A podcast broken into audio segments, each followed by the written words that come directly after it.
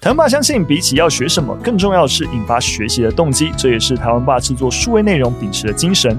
台湾爸年度活动啊哈，成长的顿悟时刻，点选资讯栏连接，慎重报名中。这是一场关于数位内容、学生参与数位工具的线上教育系列对谈。台湾爸会透过九年来制作数位学习内容的经验，和想要为自己学习升级的学生、家长、老师，揭示我们观察到的教育趋势。现在填写学习趋势调查问卷，还能获得五折优惠券，用三。三百元就能听到来自台湾爸与三位来宾对学习的专业分享。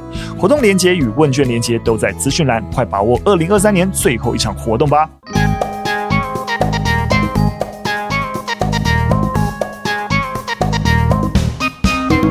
欢迎收听聊聊教育吧。那这是我们聊聊教育吧数位专题的第二集啊。那这一系列当然就是希望能够跟听众朋友分享如何面对数位时代的一些教养困境。那当然，像我们第一集已经帮大家整理了蛮多，就是当前在数位学习的一些研究的趋势。那这一集啊，我们想要回到更实物面的，也就是说，在现场要融入数位教学啊，现今遇到哪些阻碍？那有哪些突破空间？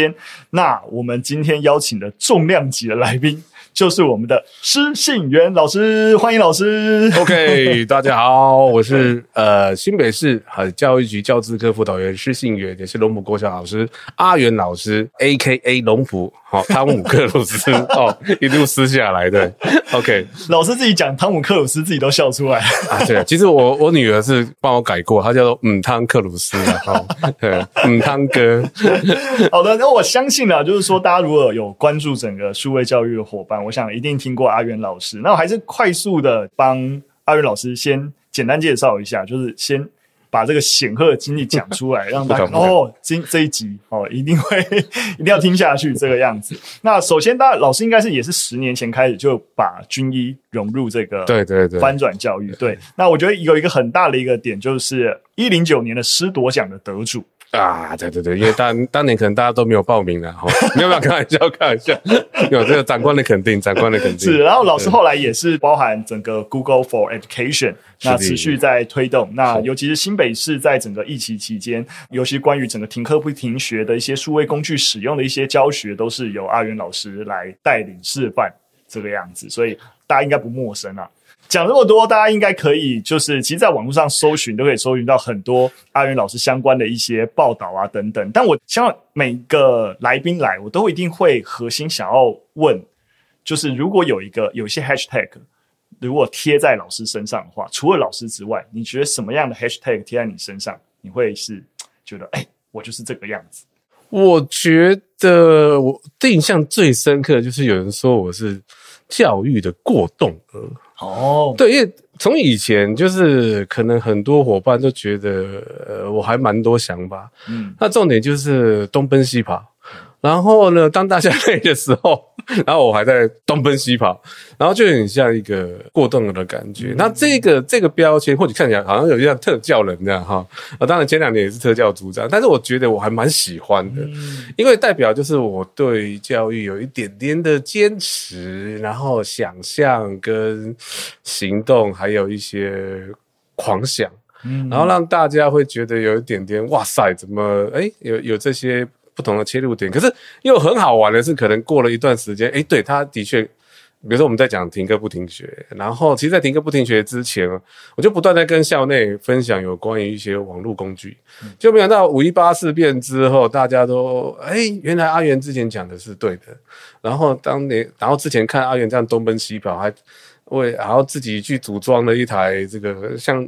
很久以前最有名的事情就是自己组装了一台这个五十元胶带贴出的那个充电车，刚推出来的时候，人家还以为是资源回收车，这样就是我很会疯狂去做一些事情。可是后来发现，哎，原来它是真的可行、实用的，而且甚至可以帮忙到大家很多。所以我慢慢发现，觉得哎，其实过动的这个名字在我头上我还蛮喜欢的。真的，因为我也是蛮同意老师，因为我刚才想过动，我觉得一个最还不错的解释就是。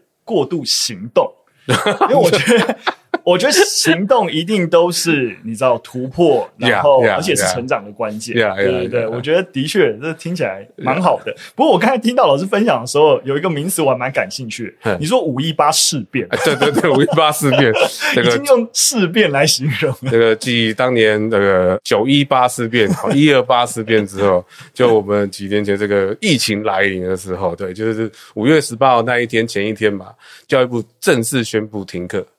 所以那个时候，大家就记得那一天五一八那一天之后，大家就整个要教育圈的一个天翻地覆。对，然后整个教学，大家才看到说，哦，原来科技教育这件事情有多重要。因为其实很多的老师可能第一次面对，从教室里面要变成在家里，然后透过一个小小的镜头，然后透过一跟零的讯号，然后再去跟孩子传达知识。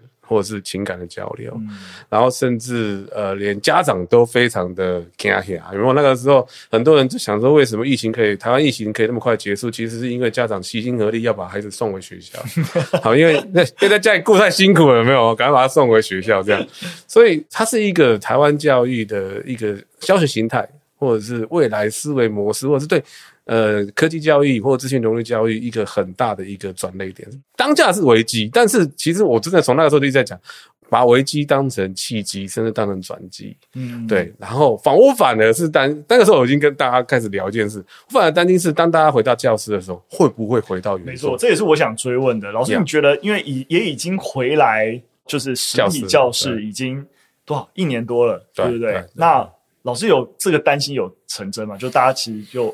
对之前的科技，我觉得难免会有一些些，因为毕竟教室实体教室的现场，它跟我们在线上是不一样的，所以你说它是回头吗？也不是，它就是有些东西，它势必真的也是教室本身就会一直沿用下去的脉络。比如说，我们还一定会用粉笔嘛，一定用板擦，然后一定会有人孩子跟面对面的一些状况。可是也很有趣的事情，就是因为有的孩子就没有回学校。他可能是因为疫情的关系，可能家长还在恐惧，所以反而还有另外一个新状况，就是我们后来讲的混成教学这件事情，嗯、就是 face to face 跟 online 混合的同时间。时所以其实当下其实很多我呃至少在我见到的教室，可能因为我不敢说全台湾，但是蛮多教室是必须面到另外一种又是新形态的。最早以前是实体的，后来突然全线上，然后接下来是线上加实体，再加上其实我觉得教育部。呃，像郭司长或者是后来的我们的理事长，其实他们在策略上也有一些很棒的转变，就是慢慢的从聚焦在线上教学同步非同步这件事情，慢慢聚焦回到说，到底我们在教室里面运用载具可以对孩子有什么样的帮助，让它有延续性下去。所以其实从去年开始精英计划开始大量下去之后，其实我会看到是教室有后续的延续，嗯，当然也会有一些新状况哦，可是我觉得至少它。不是一个中断，没错。我想这部分也就是我们今天要跟阿元老师多聊的。呀呀。不过在这之前，因为我刚才自己有点岔开了，因为我还是觉得大家对于老师会有些刻板印象。我觉得有时候邀请像阿元老师这样非典型老师的时候，就会希望老师可以多一些对于自己的揭露，来让大家打破对于老师的想象。所以想问老师，如果有一些你自己。会，大家对于认识你觉得一些很意外的一些 point，你会通常会介绍哪些点？他说：“，原来阿明老师是这个样子。”哇，那太多了，没有啦。跟我很熟的伙伴就知道，我的人生是一个高高低低和海上的波浪哈，按那照过来哈。就讲我的原生家庭好了，很多人看到哇，老师你这样很积极乐观啊，然后想说你原生家庭是不是充满着健康快乐？然后呢，从小到大就看着鱼往上游啊，蜘蛛结网哈，哎，绝对没有。基本上，我是一个原生家庭，是一个，我们就现在名词来说叫高风险，而且极度高风险。大概你可以想到的一些形呃名词或动词，说比如说躲债啊，哈啊，因为那个时候长辈就是爸爸，呃，就是家呃经商失败嘛，那贫穷夫妻就可能百事哀了嘛，那当然就有离婚啊、家暴啊，或者是第三者啊什么的，然后就是随波逐流嘛，哈，那。就是跟着爸爸到处这样子躲来躲去的，所以其实小时候我曾经躲在棉被里面，一直幻想着以后长大可以很好玩哈，就是有一个太太，然后两个孩子，一男一女，然后四个人。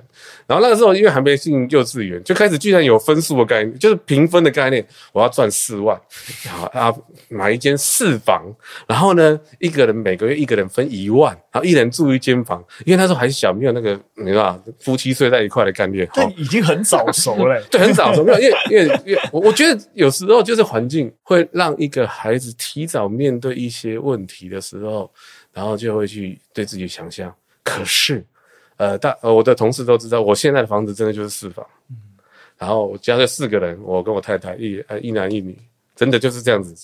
所以有时候小时候一些梦想，当你有一天看到回首的时候，你看到自己长大的时候，真的把它实现的时候，你就会觉得哇。很开心，呃，虽然当时可能是捂着捂着棉被里面静静的流眼泪，可是至少呃满足了那时候小时候的一些缺憾。那也很好玩，就是可能吧，有点天赋异禀，然后就是小时候喜欢画画，因为可能就一个人嘛，孤家寡人一个人，然后也比较没有出去玩，所以小时候得蛮多画画的奖，哎、啊。也没有去，那怎么没当美术老师？哎，这个就好玩了。想当年小弟 当时在国三的时候，曾经有拿过台北市的特优了。然后那时候就想说，好，我决定了，想要画画嘛，当美美术家嘛，可是又怕饿死，你知道吗？所以最好方法就当老师，因为我觉得 还可以糊口哈，因为不希望不希望，因为那时候小时候常常听到一些啊艺术家都会怎样肚饿肚子这样啊，但是考高中的时候就跑去。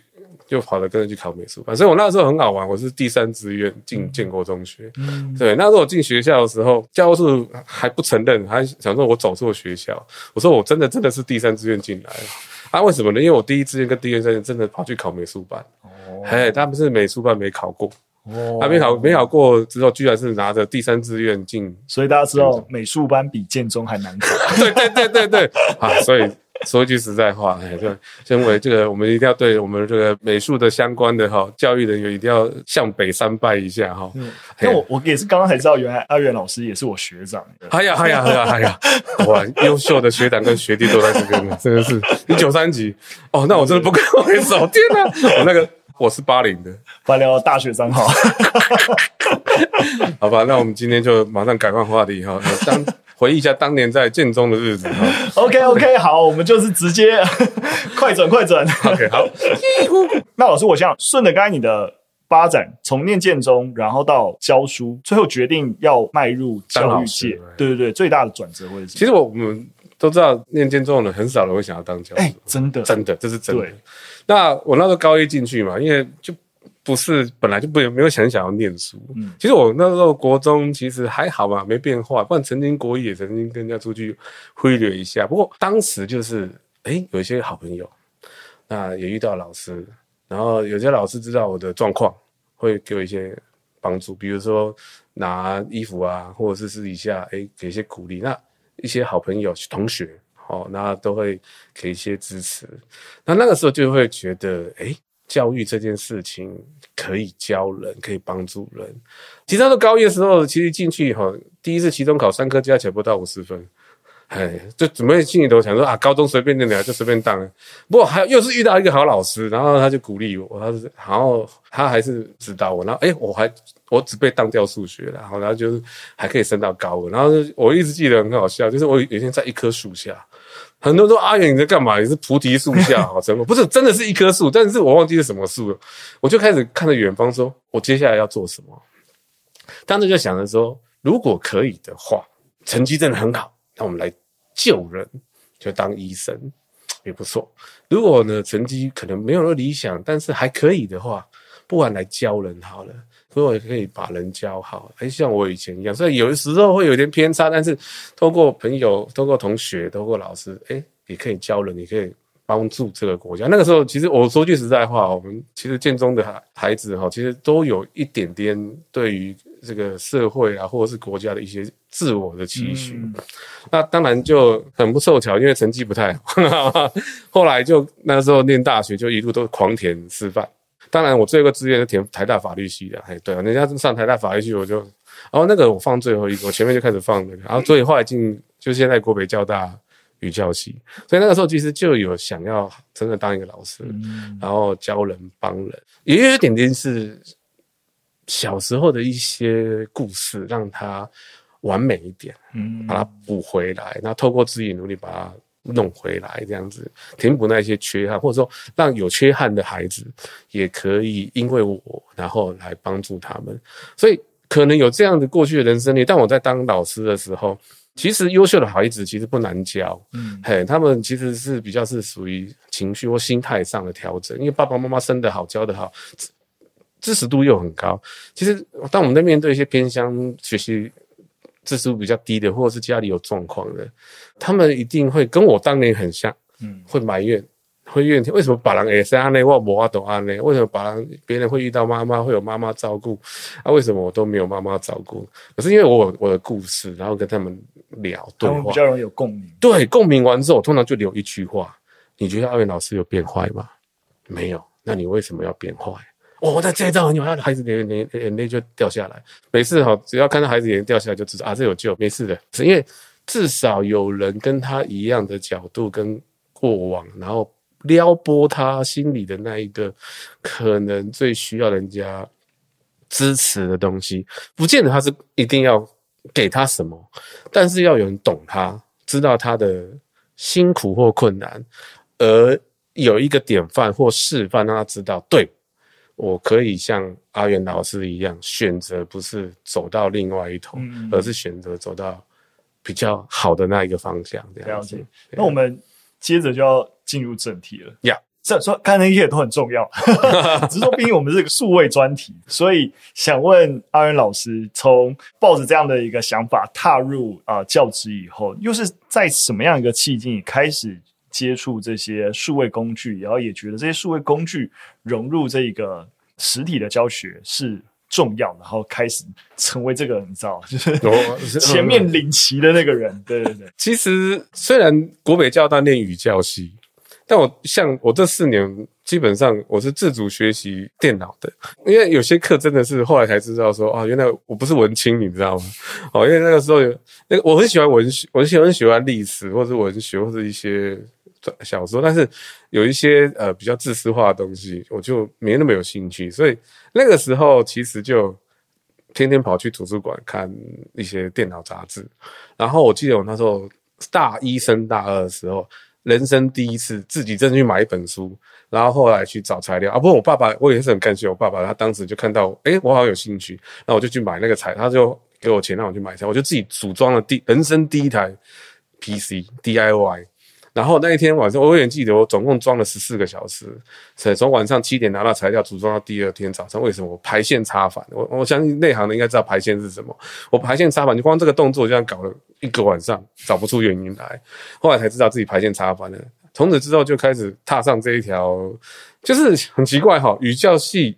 因为我出去，人家都说你怎么看都不像是语教系的，人家说我是数理系的。如果你看到线头矮矮胖胖的，看起来很像体育系的。但是，但是，诶，怎么会是语教系？然后后来搞电脑，可是就是人生就是充满了这么多惊奇。嗯、那那时候开始用电脑玩电脑，然后自己写一些东西，然后去做设定，然后帮很多同学也装电脑。然后尤其那时候直接进女生宿舍是不用证明的，为什么？就是要修电脑。然后女生看到我进来。欢呼啊！为什么电脑坏了，总算有人可以修，而且不用钱，你知道吗？然后进到了学校之后，其实很好玩哈。我们大概在呃台湾的数位教育来说，有几个重要的时间点。那那个时候时间点就是开始很好玩，就是大家从剪刀胶水做考卷开始转变，用 Word 做第一张考卷出来。我那时进学校正好开始，所以那个时候很好玩哦。很多的学校新老师来就直接问。你会不会 Word？哦，会哦，咨询组长，就这样子的。那我那时候很幸运知道大观国小，大观国小当时是呃整个算当年的台北县，呃所谓的县网中心、省网中心都在里面，所以其实里面就已经有一些前辈很厉害。然后我正好又有兴趣，所以那些前辈就带着做。所以那时候我们进去已经不是用 Word 做，我们一进去大概就是 Excel。合并列印，开始大量输出等等啊，做海报什么出来，那就恭逢其盛。那后来其实真正的转捩点是到了龙浦国小，嗯，那我那时候刚到龙浦国小是接资讯组长，那我太太那时候带一个也跟我到龙浦国小，她带了一个班。当时她就有一天跟我很感慨，她说五年级学生还在用手指头算加减法，然后还有那个学生哈上数学课听不懂翻桌，你知道哇？上数学课听不懂翻桌，应该算很认真对不对？哈，没有，他是其实情绪有障碍。然后你很多的孩子只要在日记上写说讲到数学就想吐。好，那时候就是有感而发，说我们为什么有那么一个学科搞到学生恨成这个样子，然后讨厌成这样子，我们没办法改变它。所以那时候就一个起心动念，就我自己找资讯组嘛，然后就上网路找，说有没有可以帮助孩子的一些数学的影片或者是东西。诶，就这么刚好，二零一三年那时候可汗学院出来，求了。问题是一个连数学都要用手指头算的孩子，他怎么看得懂可汗学院的？这时候我们说以前都会干嘛？有没有什么 patch 档？有没有？好，然后可以让它中文化，像玩游戏一样。我真的这样下哦，可汗学院空格中文版有没有？就类似像这样子的哦。哎，出来了，军医。军医。对，然后就点进去。哎呀，那时候当然当年的军医跟现在是不能比的啦哈，因为当年军医，呃，以以那个时代来说，能够登进去，能够看影片，能够在线上做题目，好炫呐！哈，那时候我就觉得，哎。有机会，而且其实我们以前在看一个很特别的事情，就是那时候其实有电子书，也就是胶水剪刀开始做考卷换成 Word 的时候，后面的十年又一个进步，就是所谓的投影机出现。嗯，那这投影机出现就改变了电子教材。可是问题来了哈，当时我们看到那些电子教材，它对当下上课或许有一点不同样的感觉，可是它没有一些永续的力量，也就是后来我们讲的数据。他就是当下那堂课很炫，好答对，当当好，有些烟火啊什么出来，答错哦，很抱歉你错了，OK，好，有点互动性，有点画面，可是它没有永续，没有后面的课程的一些长期的可以让你去关注的，就是现在我们讲的大数据，那些电子书有一些影声音档啊等等之类，有的老师居然坐在位置上就是直接播给学生看，家长看到说啊，阿内瓦板一样嘎。所以那时候我们就希望说，有没有一个科技融入教学，未来是真的可以提供孩子长期的，我们现在讲叫做所谓的学习足迹，或者是学习记录，或者就是所谓大数据就应用。后来就用到军医，然后其实那个时候。我跟我太太很犹豫，因为没有我在台湾。后来我在搜寻有没有台湾有没有其他的教学范例，没有。因为那时候军医生的人数很少，连连注册人数都超少的。然后那时候我后来才认识他们，才知道那时候只有方清洲董事长、冠伟、小黑，然后志旷，还有一个总务忘记哈，五个人呢，就这样子，然后搞一个军医平台。那有没有什么范例？所以我们就自己摸。然后开始慢慢的走出所谓的中小学模课时的教学模式，这样子、嗯、就是这样开始的。嗯，那回过头来就是，现在有时候想想，就是因为孩子的需求开始，那看到了数位放大动机，那后续延伸就是怎么样它永续。很多人问我说，到底怎么样才是呃数位学习老师应该一开头，或是教育，或是政策拟定这一开头最原始的那个价值或核心？我就常常讲那一句话：从学生的需求开始，嗯，你才能够做到位。没错，如果你是为了 KPI，如果你是为了一些大人的事情的话，你会发现那就是闪过去。嗯，可是当你为了学生的需求去做这件事情的时候，所有东西都会变得很有价值，而且很有意义，而且老师才会有共鸣。嗯，而不是只有计划政策才会有共鸣这样子。可是没有想到安宇老师的分享，差不多把整个。台湾教育数位融入的历程啊，没有，那我也是历史吗？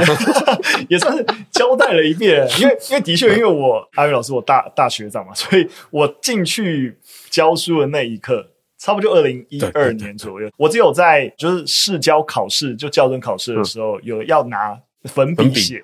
我只要一开始教书，我是全投影，全投影片的，对对对，我所有的教学重点跟你看，全部都是做进我的投影片当中，然后直接播放影片啊，然后直接跳转各式各样的一个内容。我自己是完全没有在用黑板的一个时代，所以我自己那时候开始要投入整个数位内容生产啊，包含成立台湾吧，其实也是很明确的感知到，我只要愿意放影要放影片的时候，孩子的那个专注力就是比较强。回到我们以前学习在教教。在教程学习那个学习金字塔，可嗯，口头讲课跟有视听影视的学习效果就是会比较高。对，那对我而言，我那时候想法就很简单。那为什么不让主要好的教学内容都能够用好的影像的方式来呈现？对，尤其是我那时候是因为我是历史老师，尤其在中学当历史老师，通常高中我第一年教书就教十快十个班。我就同样的东西，我要进十个班级讲十遍，重复讲，对，那是个噩梦。有需要吗？有需要吗？我用一个好的影片来呈现一遍，不是只是我可以省省事而已，是你知道，就数 千万个老师都可以去审视，所以就要想说，那好像也没有人，尤其是我我自己经常在网络上要找历史合适的影片，尤其在学校放，你又不太可能能够放很长。Yeah. 就是三五分钟，Yeah. 然后作为一个契机还不错，嗯、或是一个比较困难的一个知识桥段能够补充。你总不可能三四十分钟都在放影片，对，对。但网络上面能够找历史最多的素材都是电影。对，很多那种历史电影，然后那你素材，我很那时候花很多心力是找那些合适的啊，一战，然后找一些片段，然后自己剪辑，然后剪一个五到十分钟的版本，然后再放给同学看。我就每天晚上都在剪辑，对啊，后来就想说，不然就自己做影片。尤其是那时候是台湾史更难找，因为中国史很多古装剧，然后世界史有很多外国的那些电影，对，但台湾史是很少影视作品可以让我能够播放的，对对对，所以就开始做台湾吧。啊，这个说到这个，就是要代表着全台湾中小学老师、社会科老师跟小朋友们向台湾爸致敬。对，因为有了台湾爸了，那我们的在早自习、中午或者是社会课的时候，真的很好用，而且最主要是。知识内容真的很棒，是是是，谢谢老师，谢谢老师。所以，我真的刚才听到老师讲，就是真的是从现场，然后从感知到学生的需求，然后你可以怎么样让他们学得更好出发，对，然后就再慢慢的看，那我还可以做什么事情？对对对对。所以，虽然离开教学现场了，但我还是觉得，我一直从 day one 在思考的问题都是，那这些内容怎么解决？教学现场的问题，就初衷没有变，嗯，对。然后后续其实它就有一个还蛮好的一个永续的力量在，嗯，对呀，没错。所以我觉得进一步回来，因为像我就会很关注的就是数位内容这一块，呀，就是内容要好。但我们在整个数位学，数位工具也很重要。但我觉得相比之下，其实内容也是一样，就数位工具百百种。就是我觉得我现场听到很多，尤其是在前几年融入说哇，包含有 Google，然后你知道 ViewSonic 也有 各式各样的东西哦，买 u b o 各式各样的东西。那以老师的经验，就是要怎么样在各种你知道琳琅满目的一些数位工具当中，你说快速学习也好，或是我们可以怎么样给予啊，就是现场老师啊踏入数位学习的一些指引。我我说句实在话了，我们就是我我们算炮灰也算好听，叫做先锋啦，但也是算炮。就是这么多年下来，其实也开始有很多的一些思维或者是一些架构出来。以前我们那个时候，因为科技教育或是资讯教育，它是比较属于就是教孩子怎么用电脑。孩子怎么用一些数位东西？但科技要融入教学这件事情，在十年前真的是一个比较新的，或者是一个比较没有人开始动的概念。尤其你想想看，在教室里面，它不像在电脑教室。那在教室里面，你可能第一个载具有没有线路有没有问题？还有，我除了准备科技之外，我还有本身学科的要求，还有我的班经。这些东西要交融起来，才能够有一堂漂亮的、好的、有内容的数位融入教学这这个课程。那以前我们十年来这样不断的 try try try try 出来，也的确有一些心得跟大家分享。那国外也有，所以我们现在就其实都会建议老师们，就是不要再去，千万不要再去自己去很忙碌的或很盲目的去自己就是把东西就这样这样拉进去，然后再去。呃，不断的去尝试做，因为很多时候错误我们都尝试过了哈。那反而我们会建议，就是像国外有一些很好的一些架构，好，然后比如像 T PAC 模式，我怎么样让科技的 T 跟课堂经营的 P，还有学习内容的 C 做一个很好的一个。结合，嗯，那他有他一个呃思考的一个矩阵，可以帮助老师去说，我今天要去做一堂这样的课的时候，然后我的条件怎么分析？那我可能遇到的需求是什么？然后我可能在经营过程当中，我怎么去一招一招，好，一步一步把它弄出来，到最后我怎么样去做出场，好，然后做一个呃省思跟反省。其实现在都有很多很棒的架构可以提供老师们下去思考。嗯、我觉得老师刚才讲到 TPACK，我也是有。在想这件事情的时候，其实我最经常的确一直在回头想，就是整个师培的系统。嗯、其实包含我们在师培阶段，TPC，我觉得在师培往往在教只有 P 跟 C，呀，你只要 P 跟 C 会就行了。嗯、甚至你进入教甄的时候、嗯、，C 个比较重要。对对对对，P 可能也不是很在意了，就只有啊你 C OK，然后讲述能力 OK，哦，你就可以上台。但你实际上在班级经营管理啊，在其他的一些教学的一些方面，可能都不是很在意，更不用说 T。嗯，所以。像我在想整件事情，就是如果我们觉得整个台湾的教育去往整个数位教育转型，除了让现场个别老师啊，你就是真的在自己的战场上面想办法增能，在源头的整个 T。就是 technology 的一些啊、能力的培养，甚至应该是在师培阶段，像刚刚老师提到，就是说，哎，其实有很多你不用，你不应该从头开始摸索，那是不是很多已经摸索，甚至可以凝练出来的一些方法跟工具，应该是在适配阶段就有系统的让、呃、这个阶段要当老师的。的学生们能够知道要怎么使用。我刚刚不是讲说，我那个会不会 Word 就当资讯组长？嗯、就像大家看我说，啊，你语教系的，我们那个年代师培的时候，完全没有资讯教教资讯教育或者是资讯融入的相关的课程，都是靠自己摸出来的，有点像做偶秀出来。所以你现在看那些很多的一些，像新北市的一些科技大佬、九大区的这些。组长哦，像聪贤老师啊，欸、真的你很想象他们，他们都我们都不是什么数理或资讯科系出来的，然后像网管人员也都是土法炼钢的。那所以其实就像刚刚您谈到的哈，我们在师培这一块有没有去把这件事情呃拉进去？拉进去之外，还会是不是有一些前辈去分享，或者有没有一些课程，真正的一些教老师如何运用在课堂上的 T 这件事情，或者是认证系统，或者是等等的，我觉得就是现在师培应该要去注意的部分。嗯、不然老师就是有时候我们常常在想，好了，这个有点可能话多了一点呢，就是说，既然师培了四年，怎么会进到学校好像要重来？嗯。而且这种状况其实也不要说 T 啦，连 P 或 C 都好像有那么一点点，好像就是只能讲说它跟现场距离的温度差太多。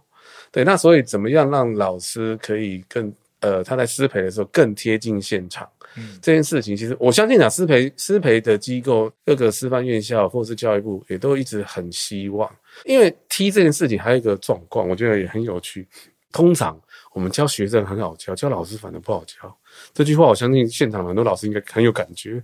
那为什么教孩子好教？因为都是华师大以后出来的，所以他们一出生大概就是大屏的、然后手机、iPhone、iPad 哈，然后 PC，然后笔电。但是呃，回想到我当年 的时候，我们那个世代了哈，大概你能够有一台三八六的电脑，哇塞，学同学之间秋我到不行，你知道吗？你叫电脑，还有点阵机硬表。咔咔咔咔咔咔哇，那是什么东西啊？那是外星人的东西吗？OK，好。也就是我们说一句实在，有时候就是呃，因为长官嘛，都是都是辈分前辈，他们的那个年代、那个时代，如果他没有接触的话，的的确确在他们对于学校政策或或者是一些经营上，可能比较不会去想到 T 这件事情，也是有的。所以怎么样在校长或者是甚至科或局，甚至到我们讲各最高阶部，或者是 OK 总统。他在踢这件事情有好的长远的一些呃幕僚，或者是自己的一些 sense，或者是一些思考，我觉得这个。会是很重要的一件事情。是是是，我觉得进一步想要问老师的一个点，就是因为像刚刚有提到一个点，让我那个画面印象蛮深刻。老师那个用那个电子书，然后点点点点，然后就在坐在那边，然后家长就会觉得很委送啊，你这样我都能教。所以我我觉得也有这个点，的确是蛮关键。就是也许有些老师真的是那个数位融入不太行啊，嗯、但即使融入很好的老师，可能家长不见得看得懂。会觉得说你这样教真 OK 吗.跟我以前不一样，所以就是在这个过程当中，有没有在这个数位融入教学过程当中的亲师之间的关系跟沟通，沟通，通常会要怎么处理会比较好？我先讲我以前最好玩的事情。那个时候我们在花莲去推科技形态的混成哈，或者是那个慕课时机哈，我们载具发下去哦。哦，当天晚上就开始抗议了。老丁，老师啊，你们怎么花这个载具回来玩游戏哦？哦，哈，哇塞，我们当时候就吓到，你知道吗？我们就要把这个家长费大概分两个区块，有一种是超级先进型的，有一种是真的就是呃从化区型的，你知道吗？就是还需要带突破的。那我们先讲那个从化带突破区哈，他们看到这东西进来的时候，他们会吓到，因为他们不知道原来它可以用在教学上。好，那。我们那时候接到 不是说申诉电话就很反应哦，那时候我们就内部开会，就是说，哎，为什么会这样啊？第一个，或许啊，我们都觉得已经慢了，但是还有可能更慢的地区，或者是家长，或者是说，他他都还没有做好心理准备，所以我们可能要采取的就是让他认识。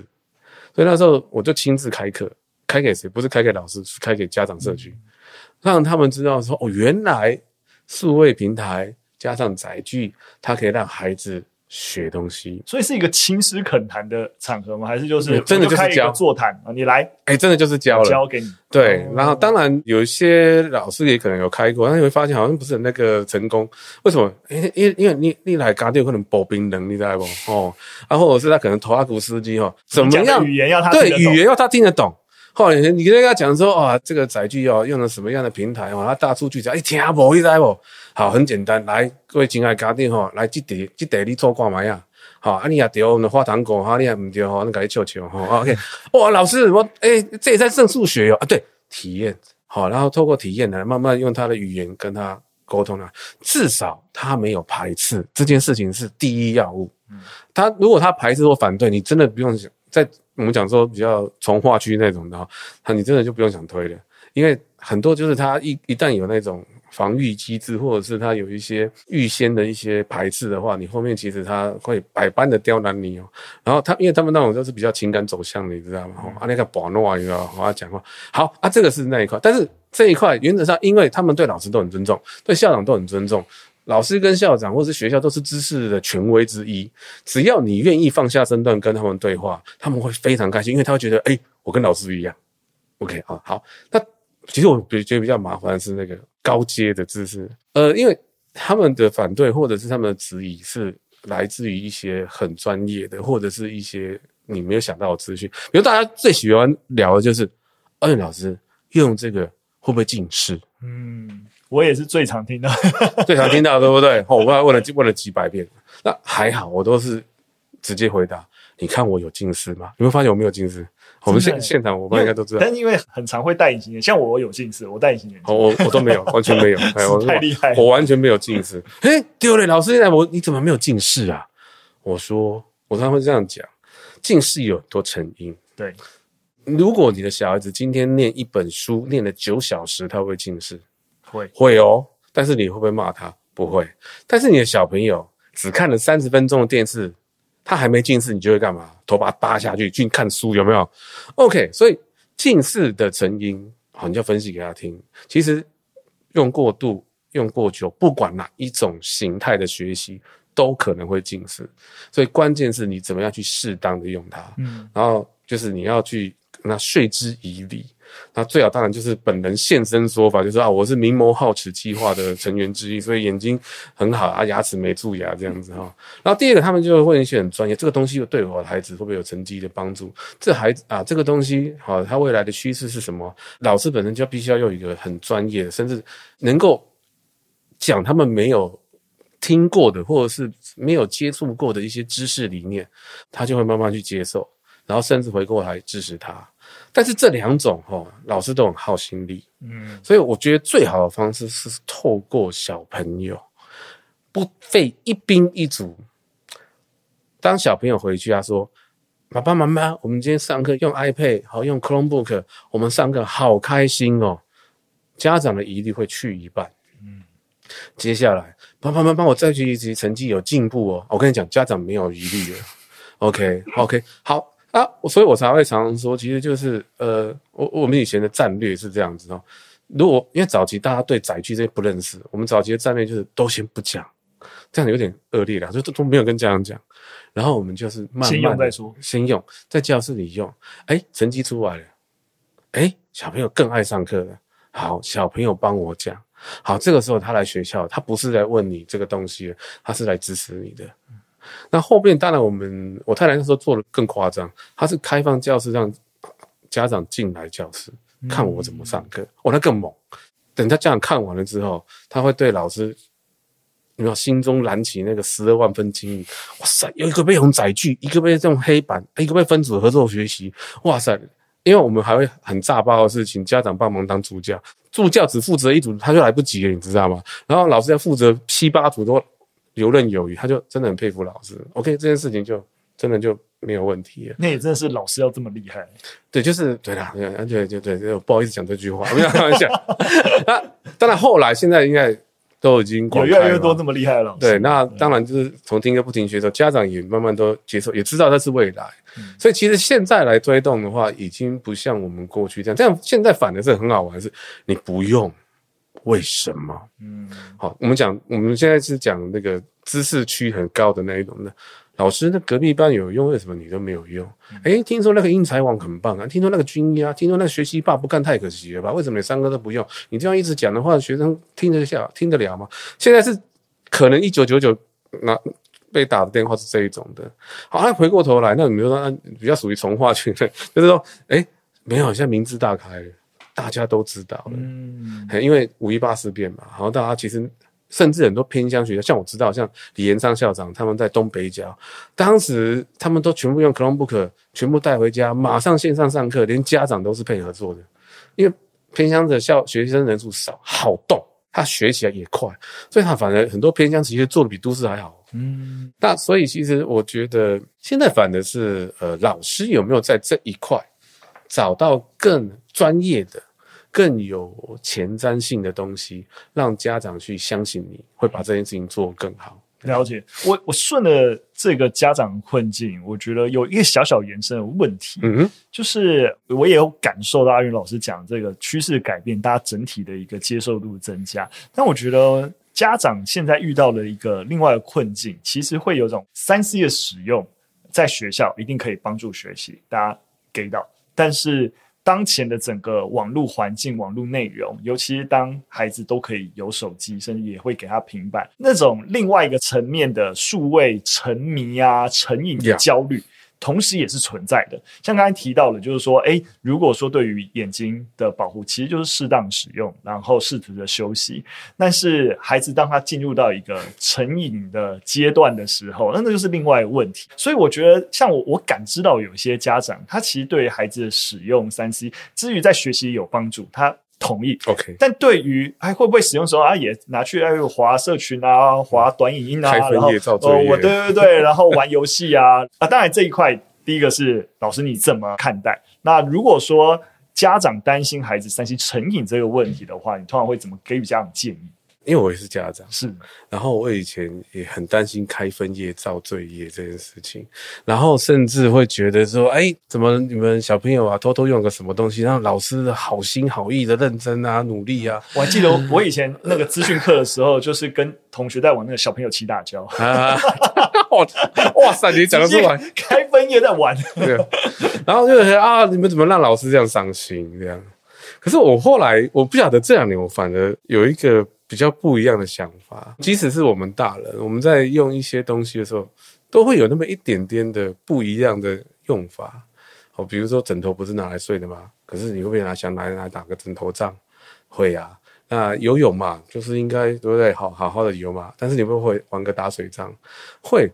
或许，或许我们在嗯，身为人的这个件事情上，本来他就会在处理或者是面对一件事情上，他就会有正面的跟负面的，它是相伴相随的。嗯，好，所以我会现在我现在反而建议，我跟很多人都跟爸爸妈妈先讲一件事情，就是你会不会偷偷丢垃圾？会不会偶尔挖挖鼻孔？哎，你我们大人都会，其实小孩子。当然也会，但我们有可能因为你挖了鼻孔就把你枪决吗？或是否定掉所有这件事情，或者是今天因为游泳会溺水，你就一辈子都碰碰水的吗？OK，好，所以基本上我们先把一些人性难免的事情，让它是正常化，而不是让它好像极大化的说，因为用电脑就玩游戏，所以不能用电脑。这个逻辑其实太极端了，所以我都会先跟很多的家长先打这一个基础。因为什么？因为就是把孩子，其实我们今天不要讲电脑啦，今天小朋友出去玩躲避球，运动，但是会不会受伤？会啊。那你要不要紧？啊，你也是不准打躲避球吗？好，那有没有可能不小心去勾到谁，或者是小朋友就开始分小团队，打到最后变成是战争出来，对不对？OK，所以有些东西它可能势必有可能。重点是我们怎么样去修正、调整，从孩子的错误当中再回头给他下一个层次的指导。那我我们有没有那个心思，或者是为了孩子再去多跟他对话？因为如果一个孩子，我说真的，如果一个孩子拿到的。笔电、平板从来不会去玩其他东西，从来就是军医、军医、军医，英才、英才、英才，那个叫圣人，不用你教。而、我们要教的是普通人，那普通人一定会有一些这样子动作，但我们就透过某些场合某些机会，让孩子犯错，再来教。因为我后来都会讲第二句话：人教人难，事教人才会快。我就讲我儿子女儿好，我儿子女儿他们常常偷偷用，我知道他们。补习班有平台，然后老师有军医或英才平台，然后呢，自己有属于自己的世界。OK，那有时候我也会看到他们，哇，对不对？哈、哦，难免。OK，好，但是你成绩就要想办法稳定。当他不稳定的时候，我就会投问他们，跟他们对话。那你自己要不要调整？哎，当然反复不断发生哈，你要你的心脏要够强。可是慢慢的、慢慢的，他们其实会找到自己。应该有的步调跟正确的选择，该放松是要放松的，但该好好用就好好用。你能想象，如果有一个孩子从小一到大学，整个脑筋都是只有学业，而没有任何的邪不能邪念呐，就呃放松，或者是说一些可以让自己抒发的事情，当他一旦接触的时候，他反而会是疯狂的去走到那一端去。所以我通常在后第二个部分，就会跟。家长讲，有时候孩子遇到了一些情境，你要的，我觉得对家长来说，他觉得很伤脑筋，是因为他花时间做对话这件事。可是花时间做对话，这些不就是一个父母亲或者是一个老师该做的吗？嗯、你如果说一今天一句话下去，小朋友就什么都 OK，什么都听你的，那种也不是小朋友，嗯，对，那种是你反而会担心他是不是有特教问题，还是 OK？正常的孩子本来就会犯错，那你是怎么去看犯错这件事情？那怎么样让犯错变成是一个学习，是一个成长？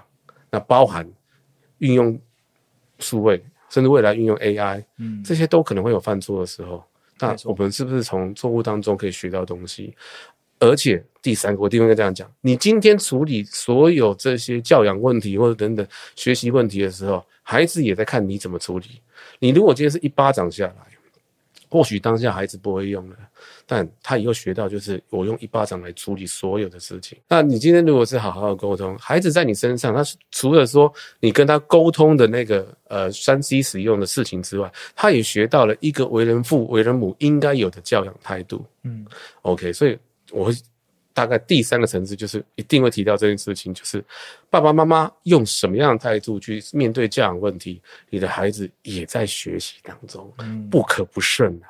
嘿，大概是这个样子。了解，我觉得听阿佑老师讲，我也一直想到，我们包括最近啊，就跟朱家安在聊，嗯、我们一直之后可能也会希望能够开一堂逻辑分析的一些课程。其实推到底就是在想说，你应该怎么讲道理。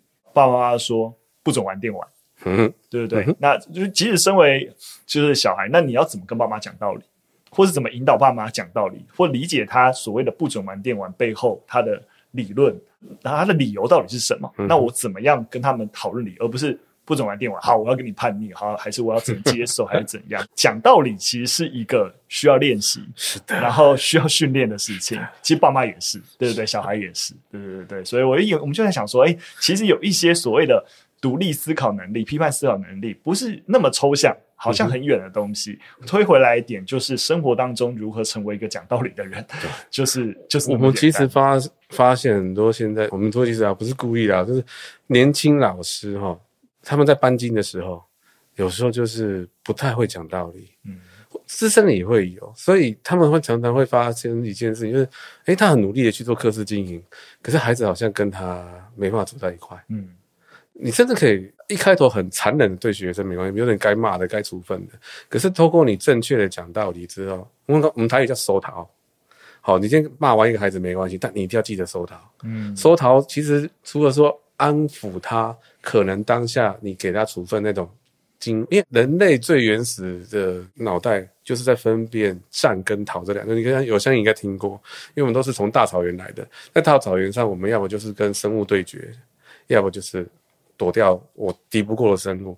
当他敌不过老师或是家长的权威的时候，他脑袋一定就是浮出我要是逃跑，要不就跟你对决。那说逃就是我不是让你逃跑，也不是让你对决，而是让你接纳。嗯，那这件这个其实是艺术。我今年连连供奉，你知道吗？到现在为止，我发现最困难的，其实，呃，不要说是学生，呃，太太，啊，哦，或者是自己自己的小孩，有时候那个沟通都，或者是说收逃，有时候都不见得百分之百能够，因为还另外一方面，自己要够理性吗？还是说能够接纳各种的状态？哎呀，所以我现在每次只要遇到事情呢，我就是脑袋第一个浮出来就是，对，人教人难，所以不要多教了，哎，就让事情发生。我没有开玩笑，因为事情发生了，你才能够顺着事嘛，是，哎，顺势而为。所以有时候就是，哎，心脏大不大了也有差了。我们通常老师也是怕孩子犯错，然后造成他一些，尤其是不可逆的事情，所以都会 不断的去那个。可是有时候真的是，有时候太过想要事先预防，反而。没办法达成目标。对，但是问题是又害怕他会发生一些让他一些呃难过的事情。两难了，对，不容易，不容易，这个真不容易。所以怎么样去做这种沟通？哇，真的是你又要让他能够心悦诚服，然后又能够让他不会觉得有距离，然后又很舒服，不会是站跟逃。嗯、这个真的是赶快开课吧？对。好的，那现在进一步想要问阿元老师啊，就是在。整个数位教学这么多年，你觉得像其实包括我们刚刚也提到很多，如果我们回到整整体的体制，甚至甚至是各学校局处，甚至教育部到总统的层级，其实在每个环节都有很多事情。但如果回到教学现场，你觉得在当前的整个数位教学各个环节当中，你觉得目前最缺乏的东西会是什么？我觉得现在最缺乏的是太多东西。嗯，哦，在十月，十月我们去日本看。日本的 Giga 计划，当然因为是 Google 的关系，所以我们大家都是看 Chromebook 跟它的呃 Google 的相关服务应用。我们发现好单纯，他们没有什么呃买 Viewboard，或者是没有什么学习吧，没有军医，没有英才，没有，他们就是上课，然后我把我的教材弄进一个系统。那当然，当然，当然，因为我们看的是 Google 的呃 Google 的学校，所以他就弄进 Google 的。九宫格里面所有可以去搭配的，然后如果有困难，比如说他们可能他们其实载具够，但是没有大屏，没有好的投影，他们会去额外增加一点点东西，比如说他可能会买一个，其实我蛮意外，他是买五十五寸的大屏，五十五的大屏也看不清楚啊。好，那我们也很意外，可是他们就会在想说，哦，好，那我用 Google Meet 来做广播器，让每个孩子的画面都看到老师的简报。哦，诶，OK，可以解决问题，就很单纯。他们就在一个系统下面，然后，呃，像那个川崎市，将近有十三万台的 Chromebook，几个人管？我们好奇啊，因为我们学那个新，呃，应该说全国啦，台湾来说，每个学校都几乎有个资讯组长或资讯老师。哦，如果人数不够，就资讯老师。对，所以会 Word 都被叫去，对不对？在川崎市来说，他们后面的网管管这些十三万台的三个人搞定。因为它是一套系统，嗯，后台 admin 就那一套系统，三个人就搞定，所以因为机器都一样，然后那时候就有一个很一个很深的感觉，就是我们常常讲的少就是多，嗯，多反正是少，所以如果如可能因为那种感觉是蛮两极的，所以会觉得说，或许我们现在台湾的数位教育最需要的就是如何简化，不管是硬体或软体。或者是教学方法，有时候回到一些比较单纯的初衷，或者是一些 SOP 也好，或者是一些管理机制也好，它反而会有更好的效用。至少我们都知道 SOP 这件事情，就是它可以很快的复制，而不会让差异化这么大。尤其是有一个论点，我倒很意外，他们说为了让因为其实一开头他们好几年前，他们一开头很多老师也学不同的平台，可是这样反而造成的两种状况是：第一种就是各个平台因为学的东西不一样，第一种差异化；第二种差异化是每个老师出发的时间点不一样，所以会有程度的差异化。他为了消弭这个差异化，干脆所有人通通统一回头学 Google，然后因为所有人都其一开始的状况之下，所有人都回到最初的初衷跟原始，然后重新开始学，所以老师的差异化就瞬间没有了。嗯，好，那为什么我说老师的差异化是一个很麻烦的事情？是学生的差异化通常都是因为老师的差异化。那因为老师的差异化说的很小，所以学生的差异化也就跟着变小。好，所以今天任何川崎市的某一个国小的小朋友到了另外一头的学校转学，可以直接衔接。对，他的衔接没有问题。嗯、老师今天调校衔接，今天可能某个老师请假，一个很熟悉的老师进来，马上就按上去了。他不会说啊，你们老师用什么平台？要买不包我一样。好，啊，可能是要用用 Jumbo。OK，好啊，拍摄全班不用 Jumbo 啊，怎么办？统统不要用。所以，呃，当然，它的好处就是其一标准，让大家差异化变少，但就少了一点点多元，好，要少了一点点那种不一样的感觉。啊，但是台湾就变成是另外一个极端，太多了，嗯、太多的状况之下变成是，你知道吗？去麦当劳。你就看到有的人一站站了快三十分钟，还在讨论到底我是要吃苹果派还是芋头派，有没有？太多的反正选择性困难。是，那所以我觉得或许我们现在的呃长官们也可以从这个角度去思考接下来的战略，理解是不是要稍微收敛一下？其实阿元老师提的跟我在关注数位内容这个领域，其实感受到的是一样的。呀呀对，就是。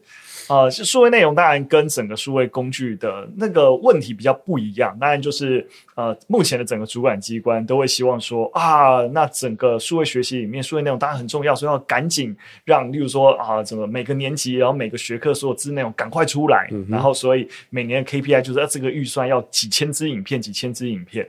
但是大家如果回来看台湾爸就知道，就是我们已经九年多了.我们做出来的影片总体加起来也不过四五百支，对。但是我们一个。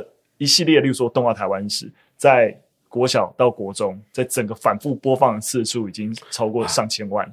对，所以就是，但是就是在政府底下做出来的这些数位影片，因为相对来说，你要追求那个量体啊，有好多，要好多，然后所以你单支影片能够投入的资源，想要把每支影片在这个知识内容处理的啊、呃、呈现度，然后或是转化的程度要好，就会你就没办法顾及那么多，然后最后就没做很多影片，但 garbage in garbage out。就是大家多数影片都不是一个大家觉得真的能够引起学生学习动机，或是真的能够满足学生 学习成效的一个影片。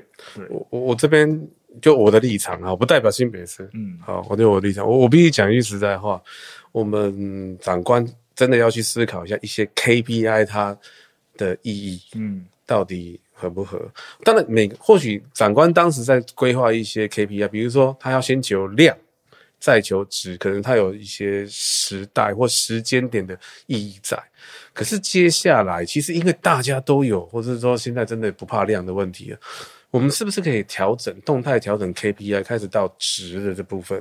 上个月才刚办完，就是 Google 的亚太的一些年会，他到我们学校，让我遇到那个澳洲的大数据专家，他其实讲了一个我很喜欢的一个 KPI 想法，就是我刚才也跟您在。录音前有没有提到，一个孩子他在某一个平台上登录了一百次，跟他在另外一个平台上登录了一次，请问你这个 KPI 它代表了什么意义？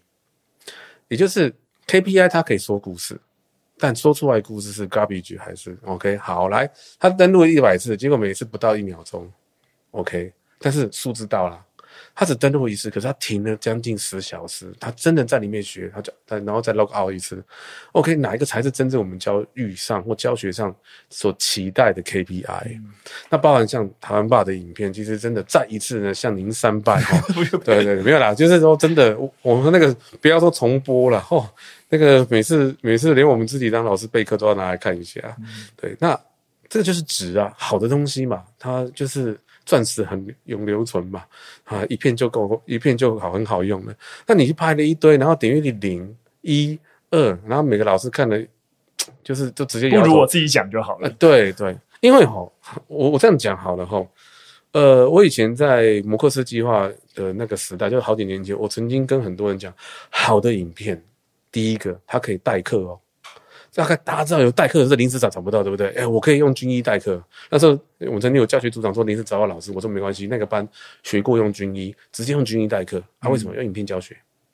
好的影片还可以教，还没有还你第二个好的影片不止教学生，还可以教老师。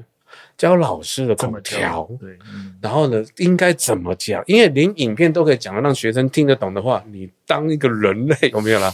OK，一跟零的讯息都可以把讯息传得很好。说你身为人类的时候，你当然有的时候心情老师讲不好，没关系，你就学影片的口条，嗯，好，包含数学，尤其是数学这件事情，很多老师他可能会算，但是他不会讲，没关系，你就学那个口条。OK，那比如说社会课你可能讲的不太好，没关系，你看台湾爸怎么讲，我学一学嘛。后来，OK，那个口条，哎、欸、哎，小朋友觉得很有趣。OK，所以好的影片，其实在好的一个值一个值的控制之下，它不只是教学生，还可以教老师，然后甚至替代老师都有机会。那这种状况之下，那你要的是什么？嗯，所以呢，好，我再一次，这是个人立场哈，真的蛮希望我们长官可以想一想。当然，我也知道长官长官为难，因为他可能要先用量。去取得预算，或者是取得更多数人的信任。OK，啊，那你现在已经如果达到，是不是要做一些调整？没错，没错，没错。我一直也希望，像之前当然都是有点那种额外的抱怨，就觉得说，哎，其实台湾吧，包含我自己很想做的事情，就是跟教育机关我们一起努力。我从体制内走向体制外，当然就希望跟体制内结合。但是整个体制内的生态，跟我最结合的是文化部。不是教育部，是文化部看到整个文化传播的一个可能性，而不是教育部看到教育传播的可能性。对对对，就，哎，可惜了，可惜。不不，异业结盟，异业结盟。好啊，那我觉得啊，讲到这边，我觉得算是让所有听众朋友对于包含真的从。整个学校现场怎么融入数位，跟以及数位融入当前一些困境啊等等，我觉得透过阿元老师的分享，一个很完整的一个就是介绍。那当然也希望能够从呃阿元老师能不能分享一些你们近期比较。有趣的计划，或你自己最近最关心的事情，可以分享给观众。那我就开始夜配了哈，没有啦，开玩笑。我因为我现在是那个新北市教资科辅导员嘛，是我就是承接着这个所谓的 Google for Education 的推广，所以我们在龙浦有个办公室。那我们这边针对于 Google Bard 哦，有一个教学应用手册，好在做推广。好，那为什么要做这个事情呢？是因为我们这个手册很好玩啦，就是说它不只是。教老师怎么样运用 AI，好，然后让自己的呃教学工作或者是行政工作更有效率。更重要是，我其实最喜欢的还是那个第二个第二个章节，就是教老师怎么样去面对 AI 的时候，如何呃去跟孩子或是跟呃家长们做沟通。因为其实大家都是讲素养素养，因为用一个用因为 AI 这个工具，其实它是一个很可力量很强大的工具。它到它到底会变成是可怕的还是可敬的工具？其实就看人怎么用。那人怎么用的话，就要去给予一些规范，或者是给予一些价值观，或者是给一些文化观的东西。所以我们在第二单元有才有特地去强调这个部分。所以我觉得 AI 上手不难呐，哈，因为它基本上你好一个一个好的 prompt，甚至我觉得现在连 prompt 都不用教，你跟他一个对话，他就可以帮你产出很多东西。嗯、但重点是我怎么样去看这件事情？因为我常常在讲。呃，我们现在教的孩子，十年之后、二十年之后是这个国家未来的主人公。那我们先不用太太好高骛远，我们就讲我们的退休金能不能撑得下去，还是靠这一群孩子，对不对？OK，好，那他用得好，用得正确，把国家往好的地方走，那基本上受惠的是全体国民。那包含 AI 这件事情也是一样，所以我们在这个手册上面就是有这样的一个期待跟期许，尤其是呃，现在大家对 AI 有很多很多的想象跟说法，或者是说呃用途，但我们会希望是在核心的一些使用上有一个在还没有整个全面性的时候，先让老师做好准备，嗯，让他面对，比如说家长今天问你。诶，我这个 AI 应该怎么用？因为我里面都有做说明，那好师老师可以去跟家长去做沟通对话。回家之后怎么去陪伴孩子用 AI？然后甚至有检核表，老师在设计课程的时候，或者是在应用完之后，我怎么样去自我省思？我今天用这个科技融入教育的价值跟它的意义，还有它融入的部分有没有呃需要做调整的？好，那这个手册呢，它是网络阅读版，所以呢，全台湾甚至全世界，只要你找得到连接，都可以呢点选它，甚至把它另存成副本变自己的。因为我觉得我们求的是一个理念的传播，就像台湾吧一样，对，都是在做一个好的理念传播，所以我们可以去找文化部哈，没有开玩笑啦哈，就是没有付费的，好，你只要找到连接，那这个连接都在我们新北学霸，还有我们的新北市的教育局的 Telegram。好，通通找到连接，那欢迎各位按赞订阅，哦，没有没有按赞订阅下，就是欢迎欢迎大家下载。对，下连接我们也会分享在我们节目的资讯栏。那如果听众朋友，尤其是现场的老师，如果需要的话，都可以点击下载。好的，今天非常非常感谢阿元老师，来跟大家分享书的内容。我自己真的是体会良多，虽然我相信很多东西我跟。阿元老师的想法都非常非常一致，但是是多更多这种现场观念，因为我真的离开现场也真的是有点久了，对对对，就觉得哇，真的是很多故事历历在目。你们的你们的影片都在现场的，与我们同在。好，继续努力。好了，那今天的分享就到这边。OK，感谢阿元老师，也感谢各位听众朋友。然后有任何问题都可以留言跟我们询问。那我们今天的节目就到这边，那我们就下次再见，拜拜，拜拜，谢谢大家，拜拜。Thank you.